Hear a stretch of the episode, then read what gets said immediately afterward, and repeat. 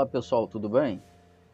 Vamos para uma breve reflexão hoje em Deuteronômio, nos capítulos 24, 25 e 26. É interessante perceber que o casamento na Bíblia era considerado tão importante como ainda é na Nova Aliança, que Deuteronômio 24, 25 diz o seguinte: Se um homem tivesse casado recentemente, não será enviado à guerra, nem assumirá nem assumirá nenhum compromisso público durante um ano.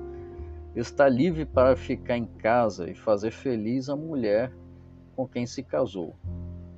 Os homens têm a missão antes de ganhar guerras, antes de ganhar títulos, de fazer suas esposas felizes. Esse é um mandamento da Bíblia para você que é casado. No capítulo 25, nós também somos apresentados a um conceito muito comum, muito frequente na antiga aliança, o chamado casamento de levirato. A palavra levir no latim significa cunhado. E o que exatamente é casamento? É esse casamento. Também tinha uma função social, também tem uma função civil para a sociedade daqueles dias que era o seguinte: quando uma mulher ficava viúva, sem filhos, normalmente o cunhado daquela mulher tinha uma obrigação legal de a tomar como esposa e gerar para ela filhos que iriam dar continuidade à herança e ao nome daquele falecido.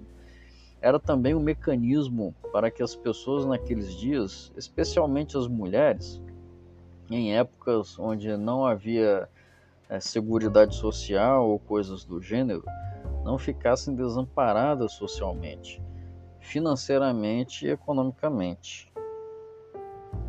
Foi isso, por exemplo, que aconteceu para, você entender melhor na história de Ruth com Boaz. Está lá no capítulo 3, versículo 12 do livro de Ruth. É, aquele que se casava normalmente com a viúva era chamado de resgatador.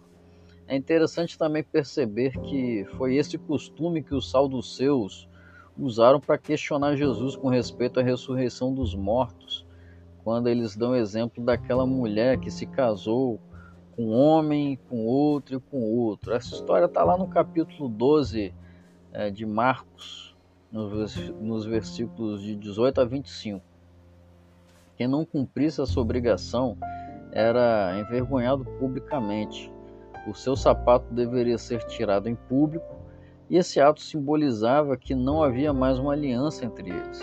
É interessante observar que, ainda nos dias de hoje, algumas poucas culturas continuam utilizando esse costume.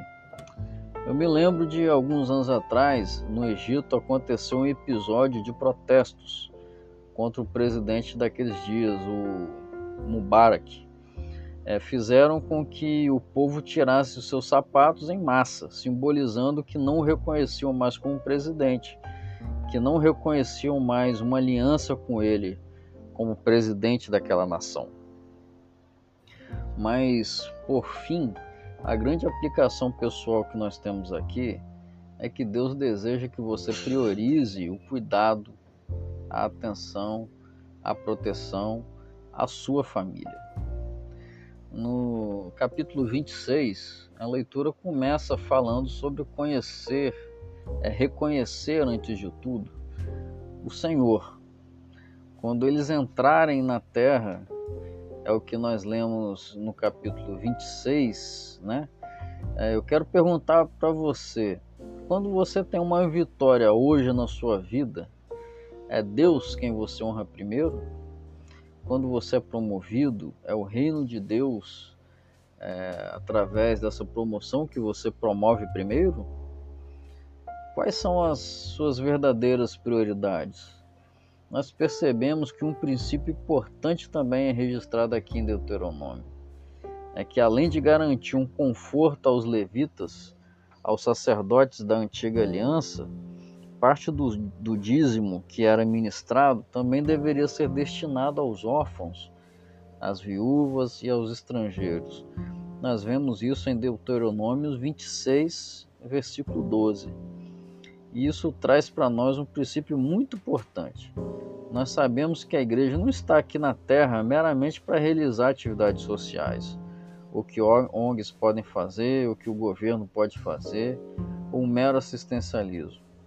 Mas nós não podemos nos eximir, nós não é, podemos nos afastar da responsabilidade que temos como igreja, com o nosso próximo, principalmente com aquele que é menos favorecido. Mas vemos é, repetidamente, não apenas no Antigo Testamento, mas no Novo, que a igreja não pode se esquecer dos pobres. Ok? Forte abraço.